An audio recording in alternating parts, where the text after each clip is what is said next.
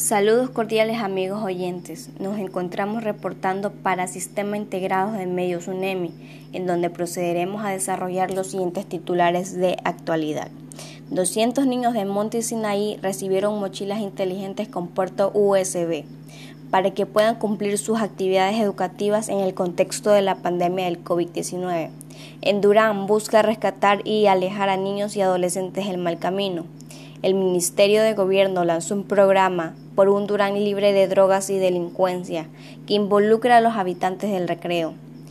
Una urbanización del noroeste de Guayaquil espera tener más seguridad con alarma.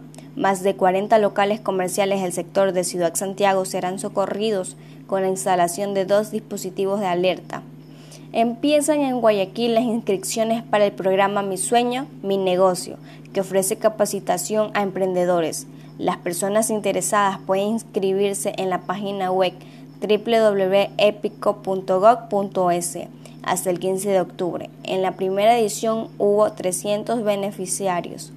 Más de 60 cachorros rescatados de bus interprovincial fueron adoptados en Durán. Operativa de, de aduana permitió descubrir que perros recién nacidos eran transportados en pésimas condiciones. Cinco de ellos murieron.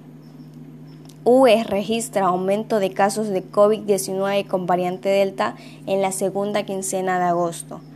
Además, clausuraron cuatro recicladoras en Guayaquil por operar sin permiso. En dos de ellas hallaron cables de CNT. Pese a escasez de segunda dosis de Pfizer, gran flujo de ciudadanos cumplió con su inmunización en los centros de vacunación en Guayaquil. Con esto concluimos. Desde Guayas reportó Sasha León, un sistema integrado de medios.